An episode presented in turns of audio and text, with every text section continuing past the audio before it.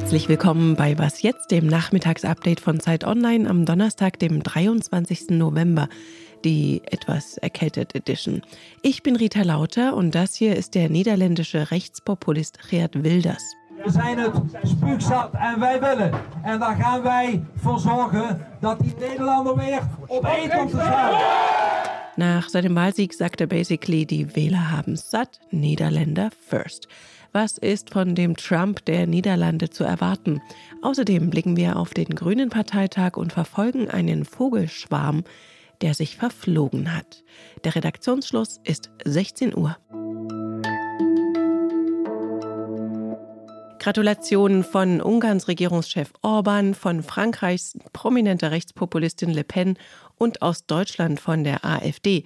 In den Niederlanden hat ihr Gesinnungsgenosse Gerd Wilders tatsächlich die Parlamentswahl gewonnen, mit deutlichem Abstand zum rot-grünen Bündnis und zu den Konservativen des bisherigen Ministerpräsidenten Mark Rutte. Wilders hat immer wieder gegen Muslime und Einwanderer gehetzt und will jetzt die Regierung anführen. Kann das klappen?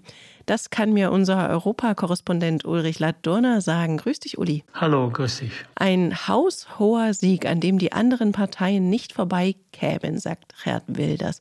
Er will neuer Ministerpräsident werden. Wie realistisch ist denn das? Naja, zunächst mal muss mal als Überraschung verdaut werden. Ich glaube, dass da alle Parteien in, den Niederlanden unter Schock stehen. Selbst Wilders war überrascht über diesen Sieg. Im Augenblick, glaube ich, ist es nicht realistisch, weil so richtig koalieren wird mit ihm niemand, wenn er denn so bleibt, wie er ist. Er hat während des Wahlkampfs seine Töne zwar gemäßigt, aber wenn man sich das Programm anschaut, dann bleibt es radikal wie immer. Schwer vorstellbar, dass er Ministerpräsident wird, aber wie gesagt, bis gestern war auch schwer vorstellbar, dass er diesen Wahlsieg erreichen wird. Ich kann mir das Stand heute nicht vorstellen, aber ich würde eine Überraschung nicht ausschließen. Du hast gerade schon das Wahlprogramm angesprochen. Ein Klischee der Niederlande ist ja, dass sie so ein liberales Land seien. Und jetzt hat ein Mann die Wahl gewonnen, der versprochen hat, jegliche Zuwanderung zu stoppen und sogar den Koran zu verbieten. Was heißt das denn für die niederländische Gesellschaft? Naja, das heißt vielleicht, dass wir unser Bild von den Niederlanden schon seit geraumer Zeit korrigieren müssten. Es ist ja nicht so, dass Wilders erst seit gestern hier rum ist, sondern ist schon lange dabei. Es gab auch andere Rechtspopulisten und auch Rechtsextreme, die durchaus Erfolg hatten in den Niederlanden. Also es gibt offensichtlich in den Niederlanden eine, ich sage mal so, frei flottierende Proteststimmung, die sich von Wahl zu Wahl bestimmte Objekte sucht oder beziehungsweise Akteure wie jetzt Wilders können davon profitieren. Also ich glaube, von außen betrachtet ist die niederländische Gesellschaft dann doch nicht so liberal, wie sie erscheinen mag. Und nochmal den Blick jetzt auf die EU-Ebene. Nach britischem Vorbild strebt Wilders auch ein Referendum über einen Austritt aus der EU an. Und gleichzeitig will er auch den Beitritt der Ukraine zur EU verhindern. Worauf bereitet man sich denn jetzt in Brüssel vor? Ja, in Brüssel ist der Sieg von Wilders sicher besorgniserregend. Das ist klar. Auf der anderen Seite der Austritt der Niederlande aus der, aus der Europäischen Union, das, auch das ist schwer vorstellbar. Wir haben zum Beispiel ein Vorbild gehabt, Le Pen rechts außen, die hat ja früher mal den Austritt aus dem Euroraum verkündet, das hat sie wieder ad acta gelegt. Also auch Wilders wird vielleicht, sollte er der Ministerpräsident werden, wird dann vielleicht auch einsehen müssen oder können, dass ein Austritt der Niederlande aus der Europäischen Union nicht wirklich vorteilhaft sein könnte. Aber wie gesagt, man muss abwarten. Wir haben auch bis gestern diesen Sieg nicht auf dem Zettel gehabt. Insofern muss man mit Überraschungen rechnen. Und ich verabschiede und danke einen sehr überraschten Uli Ladurner nach Brüssel. Dankeschön. Danke dir. Noch immer wird gestritten, was aus dem Haushaltsurteil des Bundesverfassungsgerichts folgt. Der Bundesregierung fehlen ja jetzt 60 Milliarden Euro, aber wie man damit umgehen soll, wo man kürzt, ob man Steuern erhöht, darüber gibt es in der Ampelregierung keine Einigkeit. Immerhin eines ist jetzt wohl entschieden. Finanzminister Christian Lindner verabschiedet sich auch für dieses Jahr von der Schuldenbremse. Lindner kündigte an, dass er dem Kabinett am kommenden Mittwoch den Entwurf für einen Nachtragshaushalt für 2023 vorlegen werde. Damit verschafft sich die Bundesregierung die Möglichkeit, in diesem Jahr höhere Schulden aufzunehmen. Mehr dazu gibt's morgen in der Frühausgabe von Was jetzt. Verbotspartei, ideologisch verblendet, abgehoben von Menschen mit wenig Geld. Seit langem werden den Grünen solche Vorwürfe gemacht. Dabei haben sie sich in der Ampelkoalition ziemlich flexibel gezeigt, sind von vielen Prinzipien abgerückt.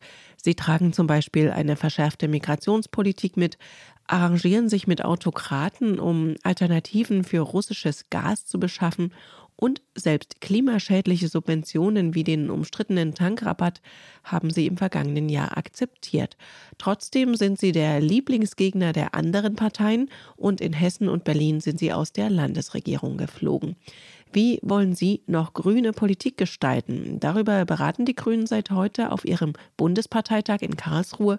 Und von dort hat mir meine Kollegin Katharina Schuler ihre Einschätzung geschickt zur Frage, ob die Grünen Basis noch hinter der Beteiligung an der Ampelregierung steht. Ja, ob die Basis noch hinter äh, der Ampel steht, das wird man hoffentlich nach dem Parteitag etwas besser beantworten können.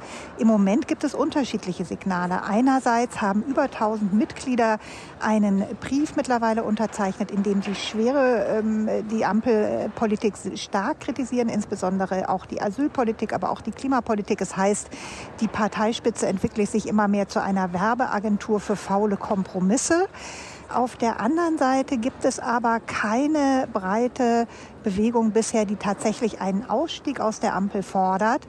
Und man muss immer dazu sagen, es gibt also auch Signale aus der anderen Richtung. Es gibt zum Beispiel auch Anträge auf dem Parteitag, die eher noch für eine weitere Verschärfung der Asylpolitik plädieren.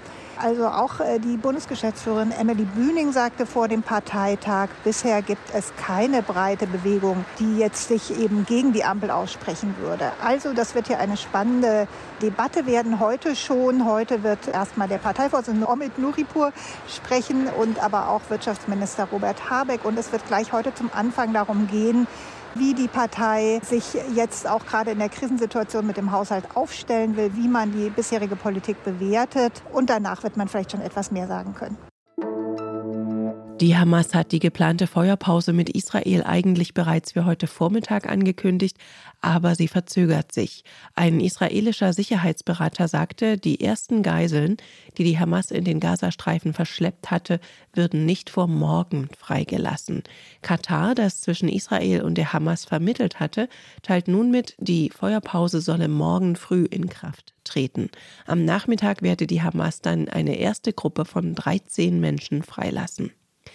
Währenddessen hat die israelische Armee nach eigenen Angaben den Direktor des größten Krankenhauses im Gazastreifen festgenommen. Die Armee begründet das damit, dass das Shifa-Krankenhaus unter seiner Leitung als ein Kommando- und Kontrollzentrum der Hamas gedient habe. Zudem habe die Terrororganisation Waffen in dem Krankenhaus gelagert und Geiseln mit hineingenommen. Der Klinikdirektor solle vom Geheimdienst befragt werden. Die Hamas bestreitet, das Krankenhaus für terroristische Zwecke missbraucht zu haben. Was noch? Welches Reiseziel ist Ihnen lieber, Schweden oder die Toskana? Für Zugvögel ist das eigentlich klar, sie zieht es im Winter gen Süden. Doch eine Schar von Waldrappen ist jetzt aus Österreich schnurstracks in die falsche Richtung geflogen. In Schweden hat das für große Aufregung unter Ornithologen gesorgt, denn so ein Waldrapp ist ein extrem seltener Vogel.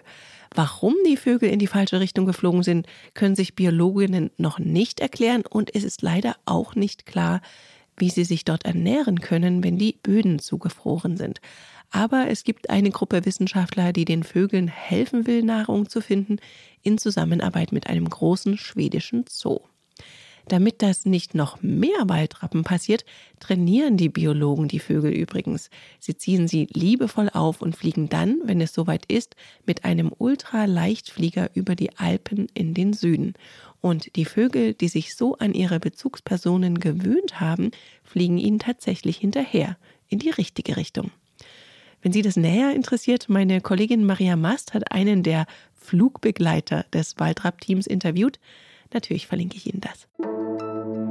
Und an Ihnen ist jetzt auch das Update vorbeigezogen. Morgen früh geleitet Sie mein Kollege Janis Kamesin in den Morgen.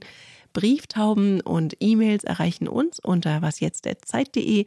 Für Sie am Mikrofon war Rita Lauter. Einen schönen Feierabend wünsche ich Ihnen. Und so klingt übrigens ein Waldrapp.